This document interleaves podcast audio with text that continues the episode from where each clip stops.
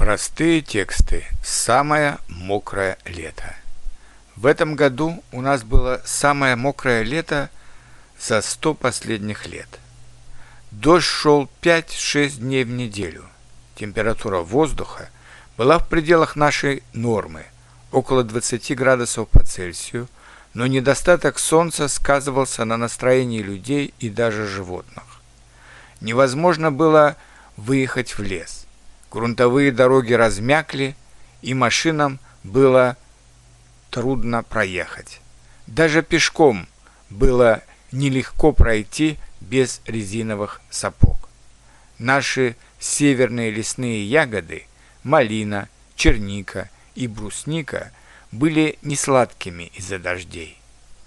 Даже грибы, которым обычно нужны дожди, в этом году страдали от чрезмерной влаги, они были водянистыми и ломались, как только мы их срывали.